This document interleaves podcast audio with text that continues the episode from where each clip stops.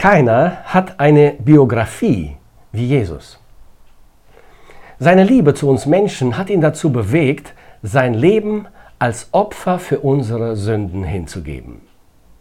Unsere Sünde, das ist unsere objektive Schuld vor einem heiligen und gerechten Gott. Und Gerechtigkeit fordert Bestrafung. Jesus hat sich entschieden, unsere Strafe zu bezahlen. Er wurde zu einem Opfer für unsere Sünden. Und Gott der Vater nahm sein Opfer an. Dieses Opfer ist gültig vor Gott. Jesus kam nämlich in diese Welt, um für uns zu sterben. Das Ziel seines Lebens war sein Tod, für dich und für mich. An Karfreitag wurde er von seinen Feinden an ein Kreuz genagelt und dort starb er, einen furchtbaren, qualvollen Tod. Als er ans Kreuz genagelt wurde, betete er, Vater, vergib ihnen, denn sie wissen nicht, was sie tun. Johannes der Täufer sagte, als er ihn sah, seht, hier ist das Opferlamm Gottes, das die Sünde der ganzen Welt wegnimmt.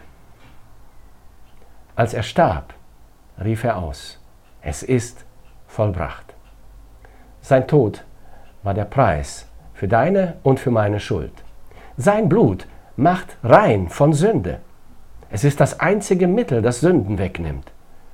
Wenn du unter der Last deiner Sünden leidest, wenn du dich nach der Vergebung deiner Sünden sehnst, dann komm zu Jesus. Kein Religionsstifter wird dir helfen. Weder Mohammed noch Buddha noch Zarathustra noch ein Guru, weder die Umweltbewegung noch die Veganer. Niemand von ihnen kann Sünden vergeben und dir Frieden mit Gott schenken. Nur Jesus. Er ist ein Freund der Sünder. Er wird dir vergeben, wenn du ihn darum bittest. Er hat die Vollmacht, Sünden zu vergeben. Er hat noch niemanden abgewiesen. Du kannst heute zu ihm kommen. Er wird dich nicht abweisen. Deine Schuld ist nicht zu groß, als dass er sie nicht vergeben könnte. Denn er bezahlte den Preis deiner Rettung mit seinem Blut.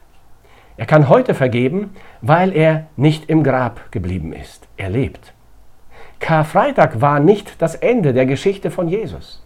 Nach dem Karfreitag folgte der Ostersonntag. Es war der Tag seiner Auferstehung. Das leere Grab ist seit jenem denkwürdigen Auferstehungsmorgen ein gewaltiger, stummer Zeuge der Auferstehung unseres Herrn. Es ist das einzige leere Grab der Geschichte. Es gibt wohl viele berühmte Gräber aus der älteren und aus der jüngeren Geschichte. Es gibt die Pyramide der Pharaonen in Ägypten, zu denen alljährlich Millionen Touristen pilgern. Es gibt das Grab Mohammeds in Mekka, zu dem alljährlich Millionen Muslime pilgern. Es gibt das Mausoleum Lenins, zu dem viele neugierige Menschen pilgern, um den Leichnam des Kommunistenführers zu sehen. Der Kölner Dom ist berühmt, weil er den vergoldeten Schrein beherbergt, in dem angeblich die Gebeine der drei heiligen Könige ruhen. All diese Gräber sind berühmt wegen ihrem Inhalt. Doch das Grab Jesu ist berühmt wegen der Abwesenheit seines Inhalts. Es ist berühmt, weil es das leere Grab ist. Ich weiß nicht, wie es dir geht, aber ich vertraue mein Leben lieber einem lebendigen Retter an als einem Toten. Jesus hat keine Grabtafel. Er hat eine Lebenstafel. Auf seiner Tafel gibt es nicht, wie bei den anderen Religionsstiftern, nur die zwei Daten, das Geburtsdatum und das Todesdatum und dazwischen einen kurzen Strich. Bei ihm gibt es einen unendlich langen Strich vor seiner Geburt, denn er ist der Ewige, dann das Datum seiner Geburt, wir nennen es Menschwerdung, Inkarnation, denn er war, bevor er Mensch wurde, dann das Datum seines Todes, Karfreitag im Jahr 33 und dann das unvergleichliche Datum, Ostersonntag 33, sein Auferstehungsdatum. Sein Wort ist Wahrheit. Ich bin die Auferstehung und das Leben. Wer an mich glaubt, wird leben, auch wenn er gestorben ist.